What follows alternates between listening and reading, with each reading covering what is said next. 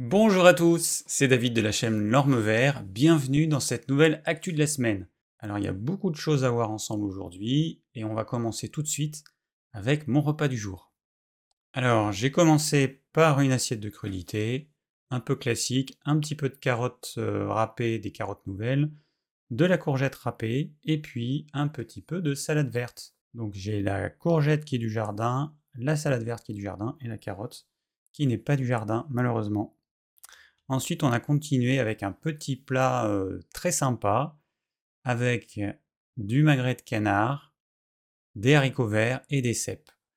hier, il y a des amis qui sont venus et qui nous ont amené des cèpes que j'ai fait cuire euh, hier soir et qu'on a pu manger ce midi. C'était trop bon. Alors avant de commencer cette actu, donc je vous rappelle qu'il y a un groupe Facebook que j'ai créé il y a un petit moment qui s'appelle Bien manger avec David. Donc vous pouvez vous y inscrire. Et sur ce groupe, on parle uniquement d'alimentation.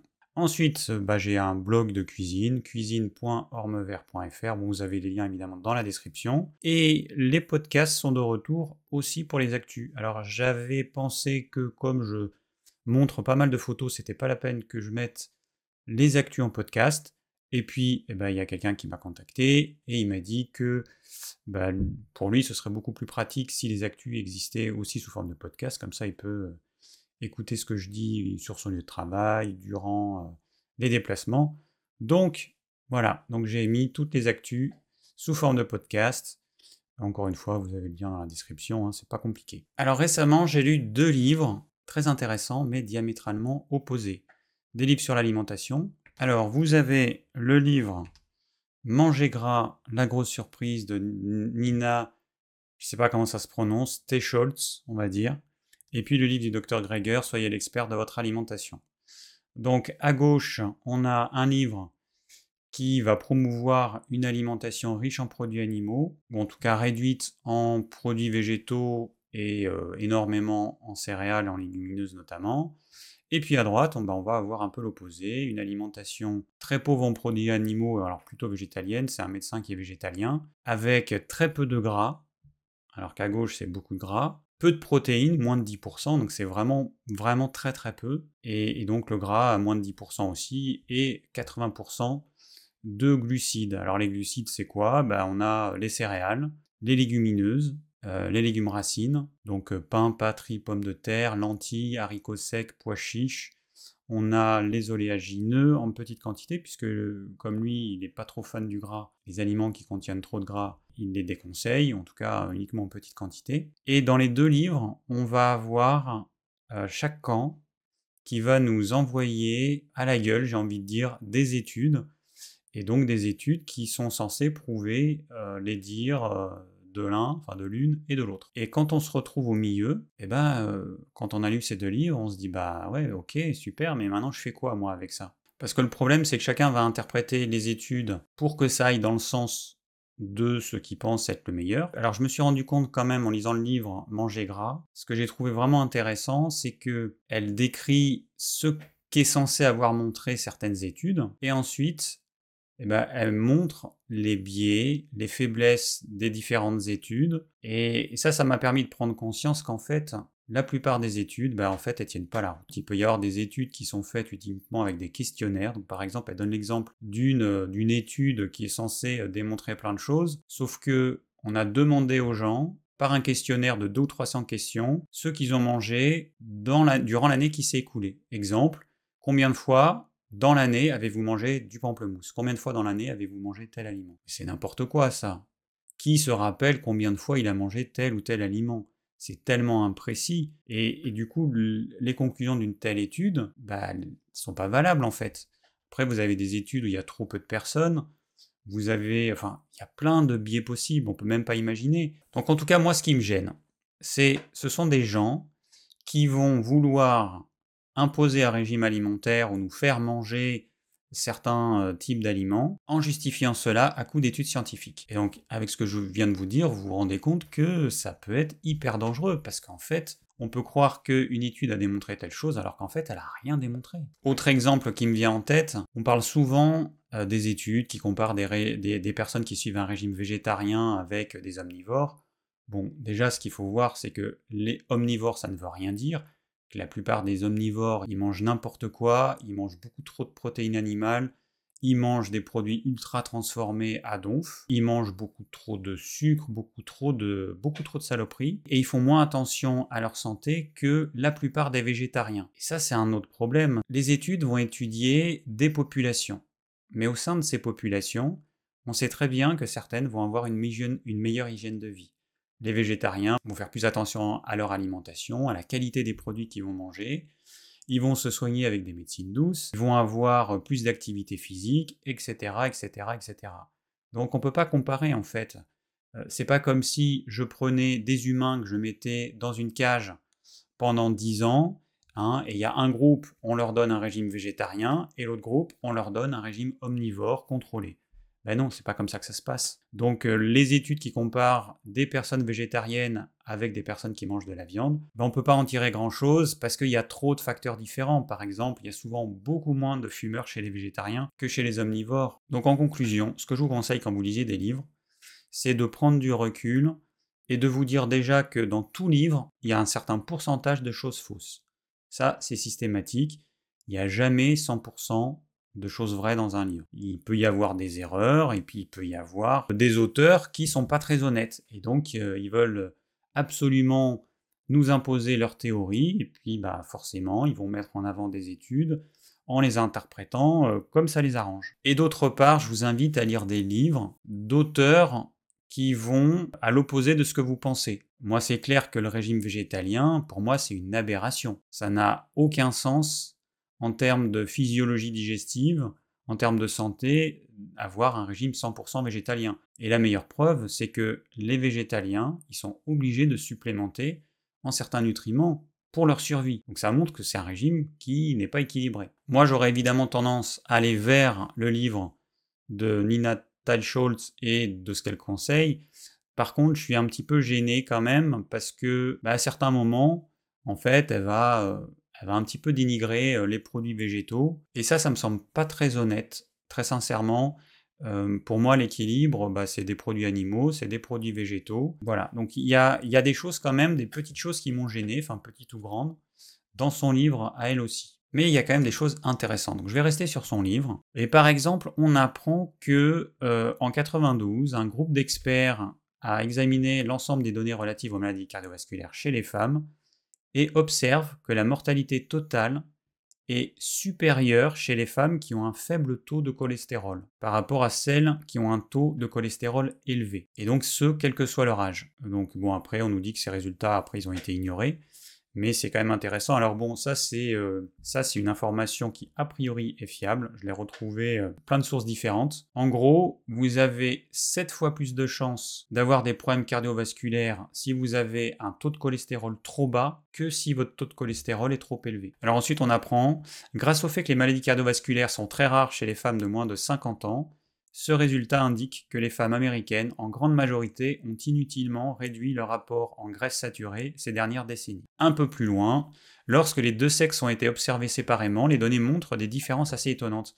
Alors ça, c'est un problème important parce que la plupart des études eh bien, ce sont des hommes en fait qui font partie des études, alors que sur le peu d'études qu'il y a, on se rend compte que quand il y a des hommes et des femmes qui sont étudiés, il n'y a pas du tout les mêmes résultats. Un peu plus loin, on nous dit jusqu'en 90, les femmes représentaient seulement 20% des participants à ces études, et ensuite pas plus de 25%. Il en résulte que tous les objectifs de réduction du cholestérol faisant partie du programme national d'éducation sur le cholestérol et visant l'ensemble de la population américaine se sont, basés sur des études composées exclusivement d'hommes. Ça, c'est un problème. Un autre endroit, les chercheurs avertissaient déjà dans les années 50 que les femmes réagissent différemment aux matières grasses et au cholestérol que les hommes. Elles doivent donc faire l'objet d'études à part entière. Par exemple, les symptômes liés à l'athérosclérose n'ont lieu chez les femmes que 10 à 20 ans après qu'ils n'apparaissent chez les hommes. Et les femmes ne sont généralement atteintes de maladies cardiovasculaires qu'après la ménopause. Alors après, ce qui a été dit pour les femmes, eh ben, c'est également vrai pour les enfants. C'est que le problème, on a conseillé, enfin les Américains ont conseillé à toute la population de diminuer notamment les matières grasses et les acides gras saturés, sauf qu'un enfant, il n'a pas du tout les mêmes besoins qu'un adulte. On a vu déjà qu'entre un adulte homme et un adulte femme, les besoins ne sont pas les mêmes, donc ça a été quand même assez problématique. Et on a diminué évidemment les graisses, et qu'est-ce qui s'est passé? On a augmenté les glucides. Donc c'est en partie une des raisons de l'épidémie d'obésité qui touche notamment les jeunes Américains et puis bah, même les jeunes, les jeunes de tous les pays du monde quasiment. Bon, et la prochaine fois, je vous parlerai peut-être de l'histoire du régime méditerranéen parce que c'est quand même super intéressant. on en parle beaucoup. là encore, j'ai lu qu'il y avait des études qui démontraient les bénéfices du régime méditerranéen pour tel et tel problème. Mais comment est-ce qu'il est né ce régime méditerranéen? Bah, C'est une vraie saga. Donc ce sera pour la prochaine fois. Alors on va partir sur un, petit docu sur le fond. La voiture à hydrogène peut-elle nous sauver? Un documentaire bah, fort intéressant, comme d'habitude, hein, de notre cher Hugo Clément. C'est un peu déprimant quand même, comme à chaque fois. J'ai vu un autre documentaire de lui sur la disparition des oiseaux. Voilà, franchement c'est déprimant. Alors là, on va voir la voiture à hydrogène. Donc on nous dit que la voiture à hydrogène, c'est 100% propre car ça n'émet que de l'eau. Alors sauf qu'on oublie un tout petit truc, c'est que la production d'hydrogène, eh ben, c'est pas comme un claquement de doigts, ça demande énormément d'énergie. Et cette euh, production d'hydrogène génère énormément de gaz à effet de serre tels que le CO2. En chiffres, ça génère 1 milliard de tonnes de CO2. Et eh ben, ça équivaut quand même au transport aérien. Sachant que aujourd'hui, on n'a quasiment pas de véhicules qui roulent à l'hydrogène. Donc vous imaginez si toutes les voitures roulaient à l'hydrogène. Ce serait absolument catastrophique. Alors il y a deux modes de production de l'hydrogène. Donc Air Liquide, qui est le, plus gros fabricant d'hydrogène en France, qu'est-ce qu'il fait? Eh bien il met du méthane avec de l'eau dans un four à 700 degrés. Il y a une réaction qui se produit. On va avoir la formation d'hydrogène et la formation de CO2. Alors ce CO2, il va s'échapper dans l'atmosphère. Donc le CO2 qui a un gaz à effet de serre, eh ben, il va augmenter le réchauffement climatique. Air liquide, il s'est rendu compte de ça, et donc il récupère une partie du CO2, seulement un tiers. Et ce CO2, il est stocké dans des citernes et transporté par des camions. Donc on nous dit qu'il y en a 80 par semaine euh, qui partent des usines d'air liquide, et ils vont où? Eh bien ils vont dans les usines de soda notamment, puisque ce CO2 va être utilisé pour gazéifier les sodas tels que le coca et puis les autres, euh, les autres, euh, les autres sodas gazeux. Mais qu'est-ce qui va se passer quand on va boire son soda? On ouvre, ça fait pchit, le CO2, il s'évacue dans l'atmosphère. Donc c'est pas du tout une solution. C'est juste que Air Liquide, eh ben, il veut se donner une bonne image en disant qu'il va recycler une partie du CO2 qui est généré lors de la production du, de l'hydrogène. Mais bon, c'est du pipeau. Hein. Alors après, il y a un autre usage pas top. Alors je sais pas dans quelle mesure c'est utilisé. Bon, ils en parlent, mais peut-être que c'est hyper rare. En tout cas, le CO2, il est aussi utilisé pour étourdir les animaux. Donc là, on, nous parlait euh, euh, des, cochons pour étourdir les animaux juste avant l'abattage. Alors il montrait euh, quelques images que moi j'ai pas vues, j'ai avancé, c'est même pas la peine de, regarder ça. Il y a certaines images qui vont imprimer tellement notre, notre cerveau qu'elles vont rester là tout le temps. J'ai parlé encore avec une amie qui est plutôt à tendance végétalienne, sauf qu'elle est mince, qu'elle est tout le temps fatiguée, et que, et que, et que, bah, que va pas arriver à survivre comme ça, parce qu'elle est jeune, elle a 30 ans, en plus c'est une femme, donc le problème il est là, c'est qu'elle a vu des images de L214, donc elle peut pas manger de produits animaux, elle peut pas manger de viande. Oui, mais je lui dis, bah ouais, mais le problème c'est que tu en as besoin. C'est vital pour toi. C'est bien d'alerter, ce serait quand même bien que les pouvoirs publics ils bougent un petit peu leur cul et qu'ils fassent ce qu'il faut pour que toutes ces saloperies, ça, ça arrête définitivement. Le problème, c'est que ces images, elles vont impacter essentiellement le consommateur qui va aller d'un extrême à l'autre. C'est une petite parenthèse. Alors on revient à notre voiture à hydrogène. Alors Air Liquide a trouvé une autre solution qui est absolument géniale. Et eh ben, c'est qu'elle va envoyer ce CO2 par bateau. Donc elle va mettre ce CO2 dans des grands containers ça va être envoyé par bateau, ça va faire plus de 1000 km pour aller jusqu'en Norvège. Et là, il y a un pipeline qui a été euh, construit donc de 100 km pour aller au large et puis de 2 km pour aller en profondeur. Et on va mettre tous ces, euh, tous ces énormes fûts de, CO2, on va les enterrer. Bah, vous imaginez toute cette masse de métal qui sert à stocker ce CO2 qui va être enterré pour l'éternité. En supposant que ça ne fuit pas, évidemment, ça fuira un jour dans 100 ans, dans 1000 ans, on ne sait pas. En tout cas, un jour, c'est évident que ça va fuir. Et ce site, qui est quand même un gros machin, on nous dit qu'il faudrait en produire toutes les semaines jusqu'en 2050 pour pouvoir stocker tout le CO2 produit. Donc euh, c'est impossible. Alors ensuite, on nous dit qu'une voiture à hydrogène, ça émet 212 grammes de CO2 par kilomètre parcouru. Alors qu'une voiture thermique, 212, un petit peu moins. Donc ça veut dire que la voiture à hydrogène qu'on nous vend comme étant le truc de l'avenir, eh ben en fait, euh, bah non, c'est absolument pas l'avenir. Donc on a vu un premier mode de production de l'hydrogène, il y en a un deuxième, c'est l'hydrolyse de l'eau. Donc c'est pas compliqué, vous mettez de l'eau dans un container, vous avez deux électrodes et vous faites passer de l'électricité entre ces deux électrodes, et vous allez avoir à une électrode, alors tout, le monde l'a fait hein, au lycée, à une électrode on a de l'hydrogène, et une autre électrode on va avoir de l'oxygène. Et on récupère les deux, et les deux on peut les utiliser. Le seul problème, c'est que ça consomme énormément d'électricité. Il y a un ingénieur qui s'est amusé à faire les calculs. Aujourd'hui, on a 56 réacteurs nucléaires en France, et il en faudrait 46 de plus si on voulait tous rouler à l'hydrogène. De même, aujourd'hui, on a 8000 éoliennes en France, il en faudrait 30 000 si on voulait tous rouler à l'hydrogène. Et en panneaux photovoltaïques, il faudrait 6000 m2 de panneaux, ce qui représente la surface d'un département comme la Haute-Garonne. Et puis pour mettre ces panneaux, eh ben, il va falloir raser des forêts. Alors il y, a un, pays d'Europe aussi qui a décidé de se lancer dans la production d'hydrogène, c'est l'Espagne. Donc au niveau du sud de l'Espagne, eh ben, qu'est-ce qui va se passer? Pareil, on va prendre euh, des champs d'oliviers, on va prendre des environnements sauvages, on va tout raser, on va tout aplanir, et puis on va y foutre des panneaux. Et le problème, comme je vous l'ai dit, c'est qu'il faut de l'eau. Donc vous imaginez, déjà dans le sud de l'Espagne, où déjà il y a un manque énorme d'eau, mais il va falloir euh, utiliser le peu d'eau qu'il y a pour fabriquer de l'hydrogène, qui va générer des gaz à effet de serre, qui vont augmenter la température sur notre belle planète.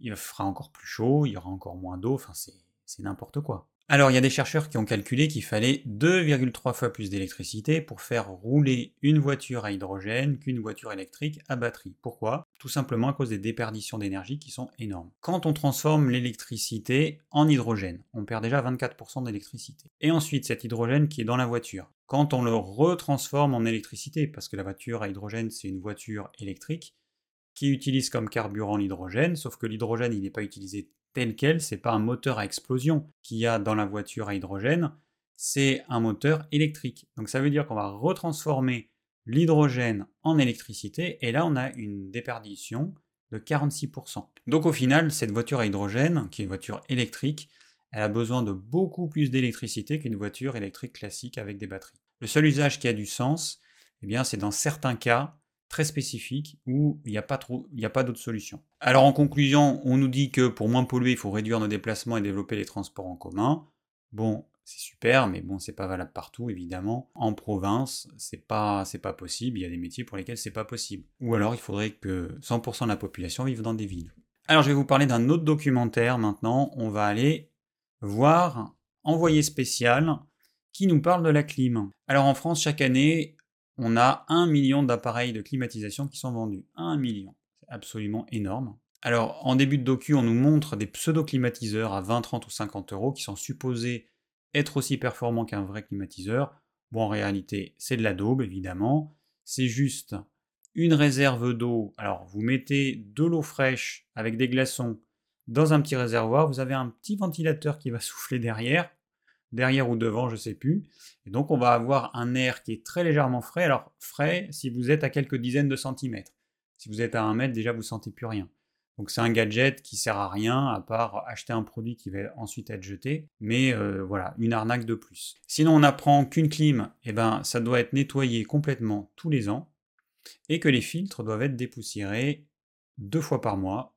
Autant vous dire que personne ne fait ça. Et le problème d'une clim sale, c'est que comme il y a une partie qui est fraîche, enfin froide, au niveau de, la clim, en été, eh ben vous, allez avoir une condensation d'eau et vous allez avoir forcément des moisissures qui ensuite, avec la ventilation, vont être relarguées dans la pièce ou dans toute la maison. Alors il y a un autre problème aussi, c'est que euh, ces appareils contiennent un liquide réfrigérant, qui porte le doux nom de R410.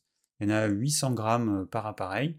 Et bah, il y a certains appareils qui ont des fuites, et donc ce, gaz, il va être relâché dans l'atmosphère. c'est un gaz à effet de serre qui est beaucoup plus euh, problématique que le CO2, puisque euh, si euh, ces 800 grammes étaient relâchés dans l'atmosphère, eh ben, ça équivaut à ce qu'une voiture parcourt 20 000 km en termes de gaz à effet de serre. Donc c'est absolument énorme. Alors après, il y a un autre problème auquel on ne pense pas, notamment dans les villes, parce que bon, à la campagne, la densité des maisons, elle est faible, mais dans les villes où vous avez des climatiseurs un petit peu partout, vous en avez dans les entreprises, et puis maintenant bah, dans, les, appartements, cette clim rejette un air qui est chaud, qui est plus chaud de quelques degrés par rapport à l'air ambiant. Donc il y a des chercheuses qui ont regardé qu'est-ce qui se passerait si on doublait le parc de climatiseurs, par exemple, sur Paris. Eh bien, la température dans Paris augmenterait de 2 degrés, ce qui est quand même énorme, parce que quand dans Paris il fait 35, vous passez à 37, c'est énorme de degrés. Quand vous passez de 20 à 22, ça va, de 22 à 24, ça va, mais quand vous êtes dans des températures déjà extrêmes, 2 degrés de plus, c'est énorme. Alors ça pourrait donner envie à ceux qui ne sont pas équipés de s'équiper, ce qui augmenterait encore la température dans Paris. On se retrouverait avec des villes dans lesquelles on habiterait dans des frigos, et puis dès qu'on sortirait, ce serait un four. Donc c'est quand même pas la solution. Alors heureusement, il y a des solutions. Il y a des immeubles ont pour nom de code 2226. Alors 2226, pourquoi?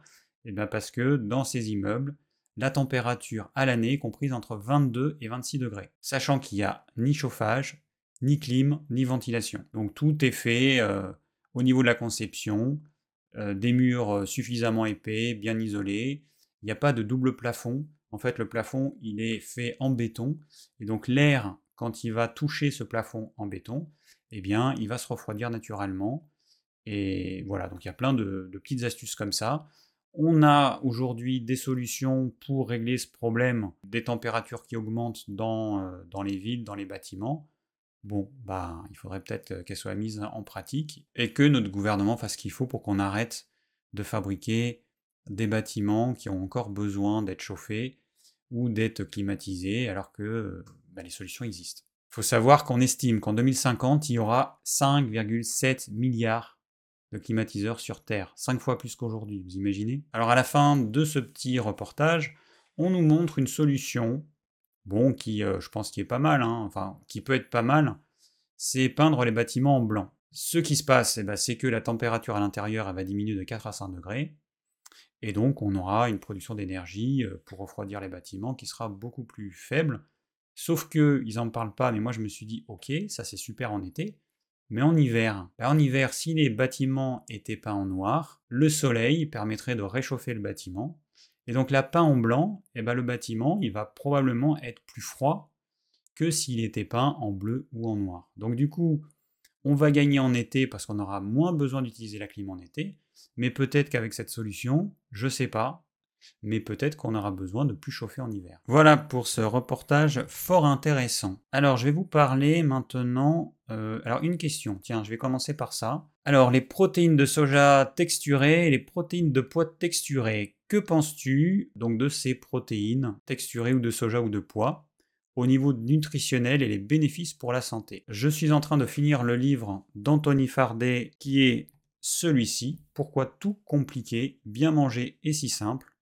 C'est un livre qui est sorti, je crois, en 2021. Fort intéressant. Alors, j'en avais entendu parler, je ne l'avais pas encore lu. Et puis là, je me suis dit, je vais le lire parce qu'après avoir lu euh, deux gros pavés, c'est quand même un livre qui se lit beaucoup plus rapidement. Ce qui est pratique avec la liseuse, parce que je, lis euh, quasiment tous les livres sur ma liseuse, eh bien, c'est que je sais le temps que ça va me prendre. Parce que la liseuse, elle me calcule, euh, en fonction de ma vitesse de lecture, le temps à peu près que ça va me prendre. Donc, le livre de Gregor, par exemple, c'était 20 ou 22 heures, alors que ce livre-là, c'est 4h30. Donc forcément, je sais déjà quand je démarre un livre que je vais le lire très rapidement.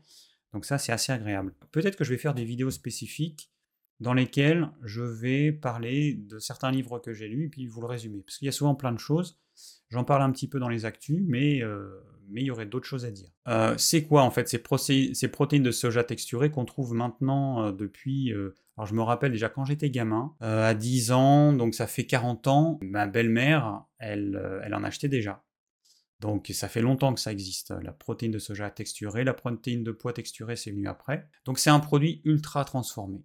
Voilà, c'est un produit ultra transformé qui est le résultat de cuisson-extrusion. On met de la farine de soja, on le fout dans une machine à cuisson-extrusion et puis on ressort ces trucs texturés, euh, allégé, alvéolé, précuit, euh, c'est génial.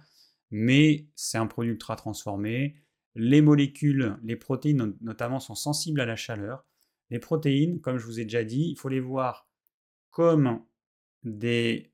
Alors c'est des chaînes d'acides aminés. vous imaginez un collier de perles sauf que c'est un collier de perles en trois dimensions. Vous imaginez une pelote de laine. Voilà, c'est la meilleure image. Vous imaginez une pelote de laine avec des fils qui s'entremêlent dans tous les sens. Une protéine, c'est ça.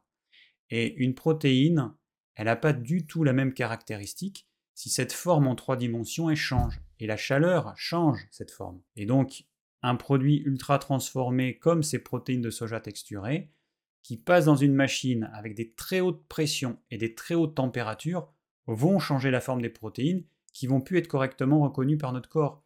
Ça veut dire que vous allez avoir un certain taux de protéines dans ces aliments, mais l'assimilation effective au final sera faible. Parce que ce qui compte, c'est pas ce que vous mangez. Vous pouvez avoir sur un produit sec comme celui-là, je ne sais pas moi, 40% de protéines. Donc un produit cuit, euh, il faut diviser par 3. Quand vous avez un produit sec, quand vous voulez connaître le taux de protéines du produit cuit prêt à consommer, vous divisez par 3. Hein. c'est euh, à quelques pourcents près, euh, c'est juste. Donc vous allez avoir un produit fini qui aura peut-être 15% de protéines, j'en sais rien. Et, sauf que sur ces 15%, vous allez assimiler peut-être que 30%. Donc c'est pas rentable parce que finalement vous allez assimiler peu de protéines et puis surtout, ce que vous assimilez pas, ça va se retrouver dans votre gros intestin. Les bactéries, elles vont grignoter tout ça, elles vont produire des déchets et des toxines qui vont vous empoisonner ensuite. Les personnes qui sont pro euh, régime végétalien, régime végétarien, vous souvent dire que les omnivores, ils ont plein de, de putréfaction dans leur gros intestin. Et quand on mange ce type de produit, que ce soit des protéines végétales ou des protéines animales, c'est la même chose. ce sont des protéines qui vont putréfier. Donc là, euh, bonjour les odeurs. Pour ceux qui veulent en, savoir plus, je vous recommande ce livre. Il y a celui-ci, puis il en a fait un autre avant, que j'ai pas encore lu. Je verrai si je le lis, après ça va pas forcément m'apporter des informations euh, qui ont un intérêt pour moi.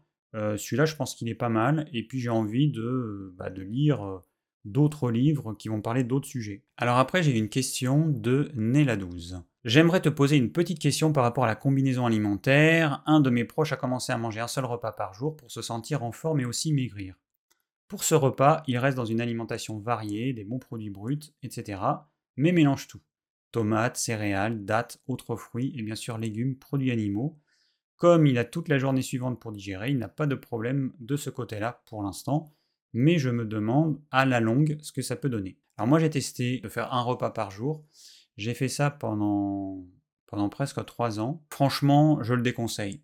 Je le déconseille parce que ça génère de l'hyperphagie, même chez les personnes qui ne sont pas sujettes à ce type de, de, problème. Alors c'est un trouble du comportement alimentaire. Moi, j'ai jamais eu de problème particulier avec l'alimentation et je me suis rendu compte que ça générait de l'hyperphagie. Et que quand je mangeais mon repas, eh bien, j'avais tendance à anticiper, sachant que mon prochain repas, ce serait dans 24 heures, eh ben, j'avais tendance à anticiper ça inconsciemment et en manger beaucoup trop. Et en 2023, eh ben, on n'a pas besoin de faire un repas par jour. Euh, il y a eu forcément des périodes dans l'humanité, si on regarde ces 1, 2, 3 millions d'années d'évolution, il y a eu des périodes où on n'avait pas le choix.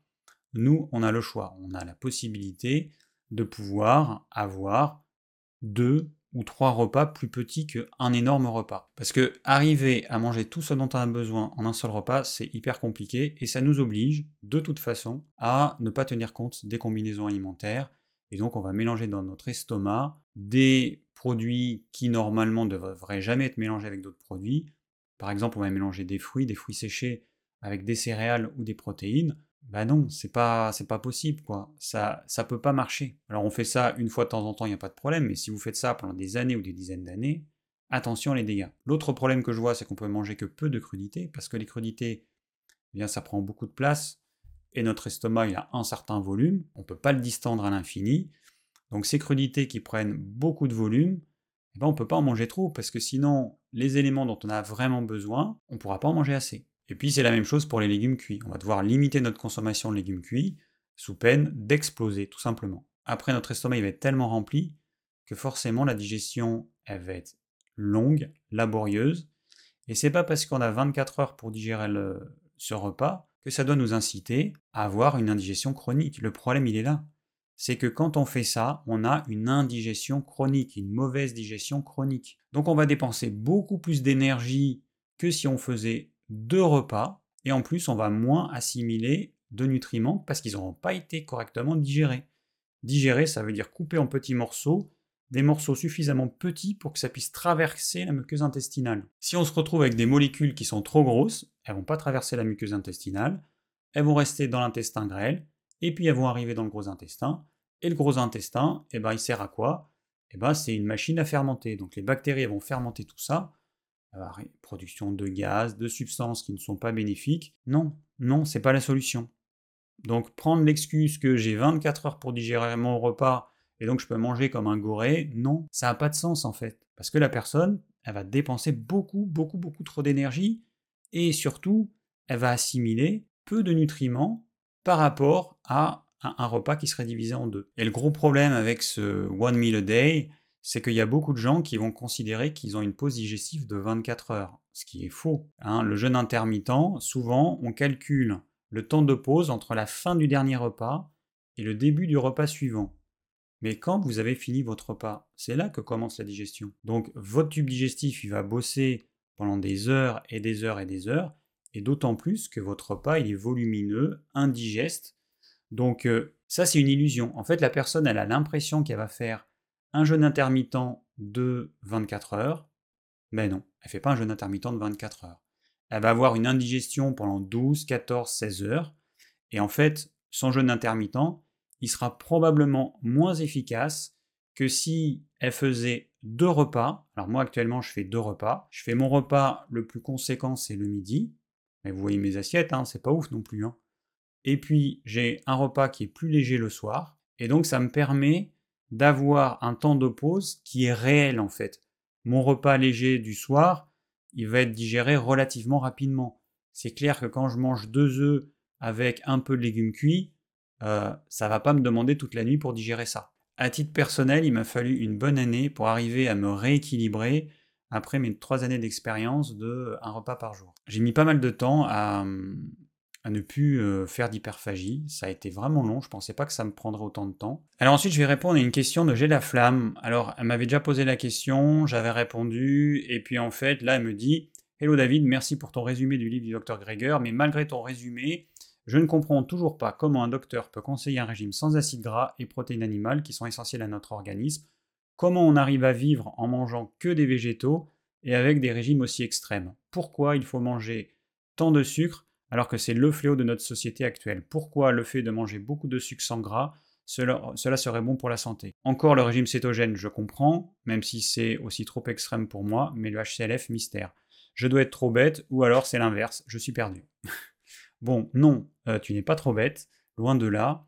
Le problème, comme j'ai un peu dit tout à l'heure, c'est que dans son livre, le docteur Greger, il va utiliser comme arme des études scientifiques.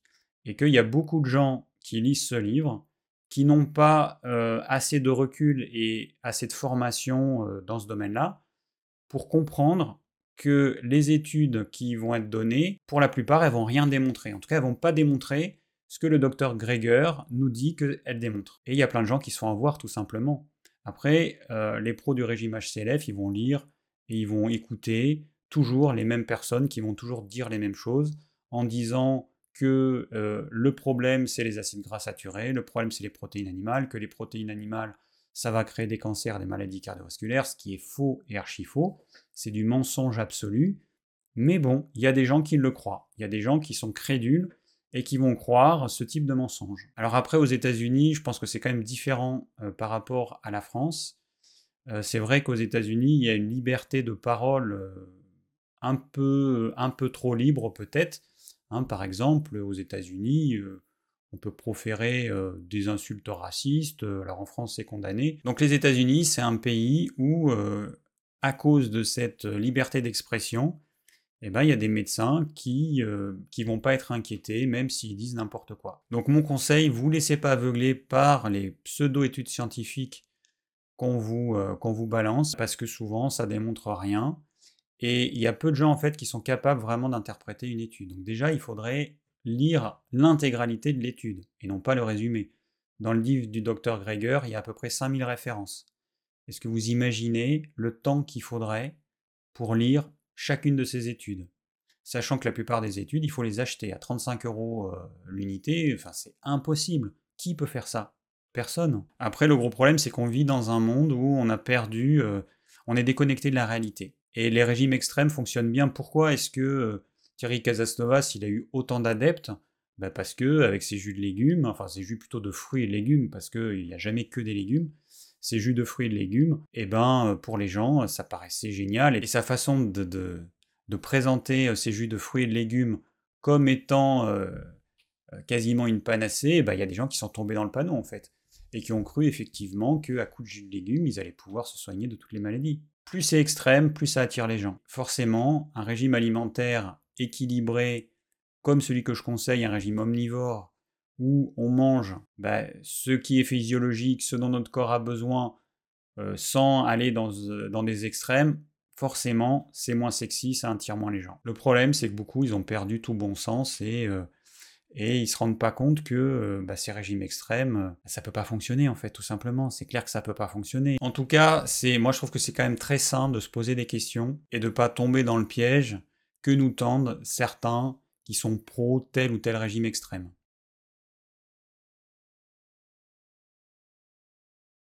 le temps passe et j'avais envie de vous partager quelques brèves. Il y a des chercheurs qui se sont rendus compte que on pouvait très bien baisser de 90 que de 92% le taux d'œstrogène dans la pilule contraceptive et que ça ne diminue pas l'efficacité. Donc ça c'est quand même un truc pas mal vu les effets secondaires que peuvent avoir euh, les piles contraceptives sur les femmes.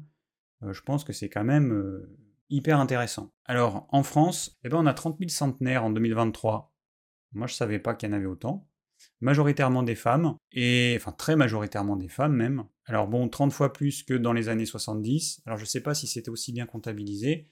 Et après, bah, il y a le problème que certaines personnes euh, centenaires, malheureusement, certaines elles sont en fauteuil roulant, elles peuvent plus parler, elles voient plus. Euh. Bon, euh, c'est quand même pas très glorieux. Ce serait bien si on pouvait comptabiliser les personnes centenaires qui sont encore actives, Hein, je vous avais parlé d'un documentaire il y a quelques semaines sur les centenaires. Bon, bah, je peux vous dire que certains dans le documentaire, ils étaient bien actifs. Hein. Donc là, ça n'a rien à voir. Il y en avait même un, il montait encore à cheval. Alors, donc là, on apprend que euh, la consommation d'alcool par le père au moment de la conception, eh ben, elle a un impact sur le futur bébé, parce que ça provoque des défauts de croissance du cerveau et du visage. Et donc on nous dit que la santé du père doit être prise en compte, Jusqu'à présent on avait tendance à tenir compte que de la santé de la maman, eh ben non, il faut aussi prendre en compte la santé du père. Alors on va rester toujours dans l'alcool. Et donc là, on apprend, alors c'est pas nouveau, boire un verre de vin par jour n'apporte aucun bénéfice pour la santé. Donc là, on apprend que si on boit deux verres de vin par jour, on n'a pas plus de bénéfices en termes de maladies cardiovasculaires que ceux qui n'en boivent pas, et que si on boit plus de trois verres d'alcool par jour, eh bien, ça augmente considérablement le risque de décès prématuré.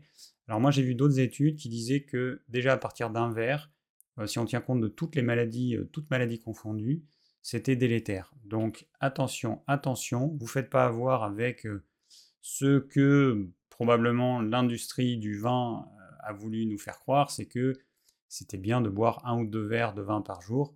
C'est faux. On va rester dans l'alimentation. Alors là, il y a l'OMS qui déconseille de recourir aux édulcorants. Bon, c'est pas nouveau hein, que c'est un problème. Mais bon, voilà, on nous dit que euh, ça n'a aucun intérêt pour réduire le poids ou la graisse corporelle, aussi bien chez l'adulte que chez l'enfant. Au contraire, et qu'il y a même un risque accru de diabète de type 2, une maladie cardiovasculaire. Donc euh, voilà, les édulcorants, c'est de la daube. C'est un produit euh, chimique ultra transformé. Moins on en mange, c'est-à-dire zéro, mieux on se porte. Alors maintenant, un petit truc un peu rigolo. Dans un magazine People, alors Gwyneth Paltrow, la, la papesse euh, écolo, euh, tout ce que vous voulez. Donc il y a quelqu'un qui pose une question. C'est vrai que le manoir de Gwyneth Paltrow est écologique, avec ses 1000 dépendances et sa piscine olympique? Alors la réponse euh, de la rédaction de, de ce magazine, bah, bien sûr, Laurence Voyons, elle a acheté un terrain, elle a rasé la maison qu'il y avait, elle a éradiqué la faune, la flore, elle a fait 7 ans de travaux pour construire son délire de star, mais la Terre est sauvée, elle a mis des panneaux solaires. c'est un petit clin d'œil parce que je trouvais ça rigolo. Ouais, voilà, la, notion d'écologie euh, suivant les stars multimillionnaires. Alors maintenant, on va parler des muscles.